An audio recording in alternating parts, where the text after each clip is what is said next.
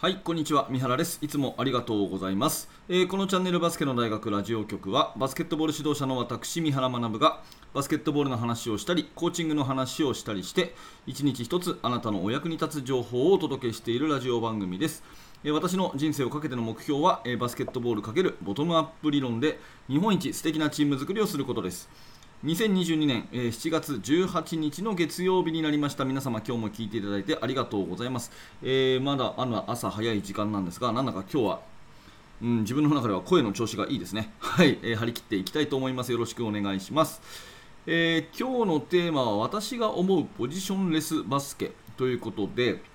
最近はですね5アウトとか、えー、少しこうリングから遠いところリングに正対する、えー、向き合ってドリブルを使って攻めることが多くなってきている主流になってきているそういう傾向がありますよね。大きい子にもアウトサイドプレーをさせろっていう傾向がありますけども、まあ、そのことについて私が、うん、ちょっと違うんじゃないかなって思うところとかもっとこうした方がいいんじゃないかなって思う、まあ、個人的見解をお話ししたいと思います、えー、ぜひ最後までお聞きください。えー、本題に入る前にお知らせをさせていただきます。下の説明欄にいろいろリンクがありまして、えー、その上にですね、えー、安田学園高校の練習体験会というところでご案内をしているのですが、えー、7月23日、27日、えー、そして8月の20日、この3回をですね、えー、中学生の皆さん来てください、練習体験体体験会をやりますよということで案内をしていましたで。非常に多くの方からお申し込みをいただいてありがとうございます。え引き続き、え受付をしているのですが、7月23日土曜日に関しては、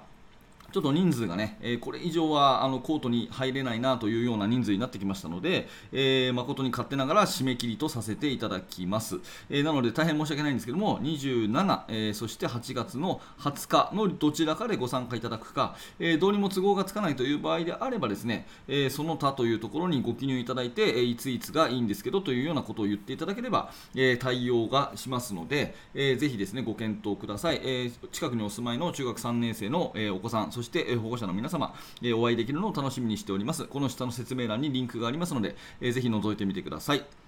えー、さて、今日の本題ですが、私が思うポジションレスバスケということで、えー、お話をさせていただきます。えーと、このお話はですね、今、え盛り上がっているアジア大会ですよね、え男子日本代表のアジアカップが行われているのですが、えその試合を見ての感想から入りたいと思います。え昨日はですねイランと対戦をして、えー、まあ、試合としては、えー、負けてしまったということで最終的にはな、えー、76対88ということで、え前半少しこう、うん、第2クォーターで差がついてしまったのかなというところでで終盤追い上げて、え最終的には12点差という、まあ、非常にグッドゲームだったかなというふに思うんですね。うんえまああの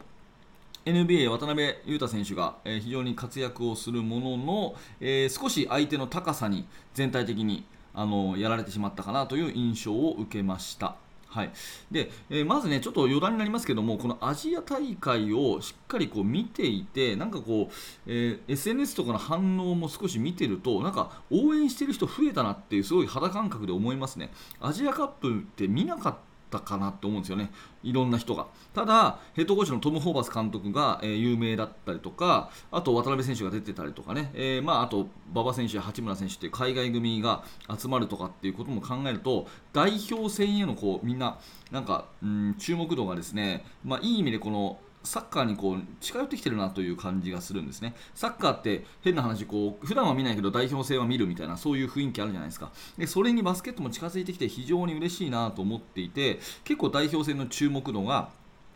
あの最近は高い気がして一バスケットボールファンとしてはとても喜ばしいなと思っております。で昨日の、ね、試合をハイライトですけど見た感想としてはやっぱり高さが重要っていうのはあのバスケットのもう世の常でしてイランは、ね、あのアジアの中でも強豪国で中国と1、2を争うようなあのサイズを誇るチームですよね。で昨日もやっぱりサイズのミスマッチをかなり疲れてですねポストアップからの得点とかそこでディフェンスがもう寄らざるを得ないない状況で収縮して、えー、簡単なイージーバスケットを許すというようなそういう展開が取られてしままったんですよね。で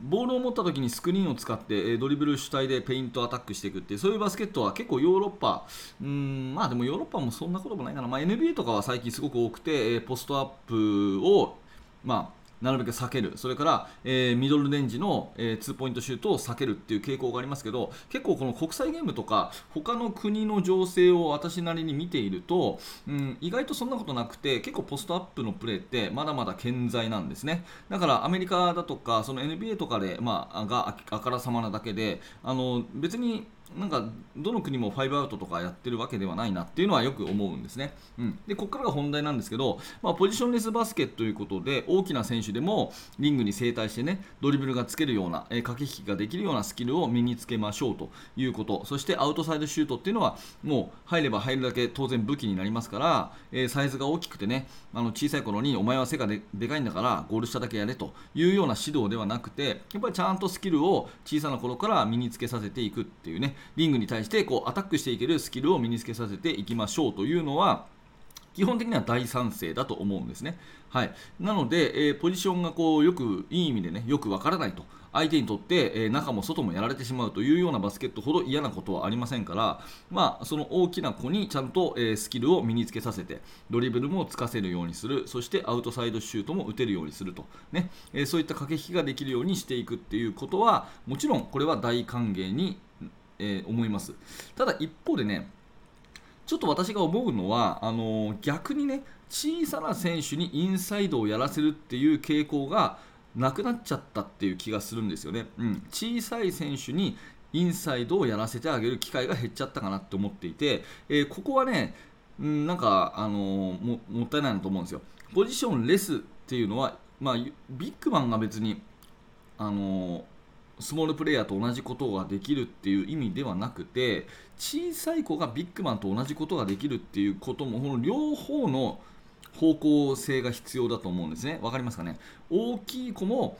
小さな子と同じことができるようにしましょうっていうだけがポジションレスではなくて小さな子も背の低い子も背が高い子が本来やるようなインサイドをやらせてあげましょうっていうことがあって初めてポジションレスだと思います。うん、でねあの小さな選手、ガードの選手がポストアッププレーとかインサイドのね、えー、体をぶつけながらのバスケットをやるっていうことのメリットはものすごく大きくて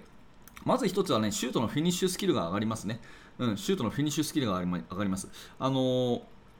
やっぱりドリブルで切り込んでいくにしても、うん、ポストアップするにしてもカッティングでボールをもらうにしても、まあ、バックドアとかでね完全にノーマークになれば別ですけど基本的に体の競り合いがありますからフィニッシュスキルっていうのはですねコンタクトの中でシュートをいかにコントロールするかっていうところがあるわけですね。でそこのトレーニングをするにはポストアップの1対1をやっていくっていうのがすごくすごく有効になるし、えー、とても必要なことだと思うんですね。でいわゆるシュートタッチみたいなものもアウトサイドシュートの練習だけじゃなくてインサイドでのふわっというシュートね体はガツンとぶつかるけども指先はふわっというようなね、まあ、感覚的な表現になりますけどそういうものを身につけている選手が後々にアウトサイドシューターとしても上手になるんじゃないかなっていうふに私は思ってるんで結構小さな子でもねインサイドプレーをする価値ってあるんですね、うん、あとピボットターンとかも基本的にその外のシューターだけをやってるとしないと思うんですよ。じーっと待ってて来たボールをもらって打つっていうだけだとやっぱり伸びがなくなってしまうのでそのピボットターンで相手を抜いていくとかね、えー、かわしていくとかっていうところのピボットの技術っていうのは全部基礎はゴール下に詰まってるのかなというふうに思います。でこういったことを対してガードの選手が日頃はねドリブルで来ることだけそれからシューターがボールを持ったら打つだけっていうのを守るというよりはインサイドのディフェンスにも慣れておくといろんな面で体当たりも強くなるしピボットターンに対してもディフェンスの守り方が良くなる、まあ、いろんな形でですねいい体験になると思うのでポジションレスバスケとしてはやっぱりこのあの大きな子もアウトサイドでプレーするだけじゃなくてね小さな子もインサイドでやらせていってあげるっていうこともまた重要だし、うんあのまあ、昨日昨日の、ね、イランなんかは結構誰でもこうポストアップドリブルしながらこうポストにこうあのゴリゴリゴリゴリ入っていくみたいなプレーもしてましたから、まあ、そういうところにも戦術的な利点もあるというふうに思うんで、うんまあ、最近の、ね、あの傾向としてポジションレスでいこうとみんなに同じようないいスキルを身につけていこうという傾向はいいと思うんですがまあ、それはねアウトサイドのプレーをやらせるっていうだけじゃなくて小さな方でもインサイドやらせてあげるっていうところもあっていいのかなというそんな風に私は常々思っております、えー、あなたはどんな風に思いましたでしょうか？もしよかったらコメント欄ね、えー、にて、えー、感想をお待ちしております。よろしくお願いいたします。はいということで、えーありがとうございました、えー私のチャンネルではいつも毎朝ですねバスケットボールの話を幅広く取り扱っております、えー今日の放送が面白かった興味が持てたという方はぜひですね、えーチャンネル登録並びに高評価低評価のボタンをお気軽に押してください。はい最後までありがとうございました。三原学でした。それではまた。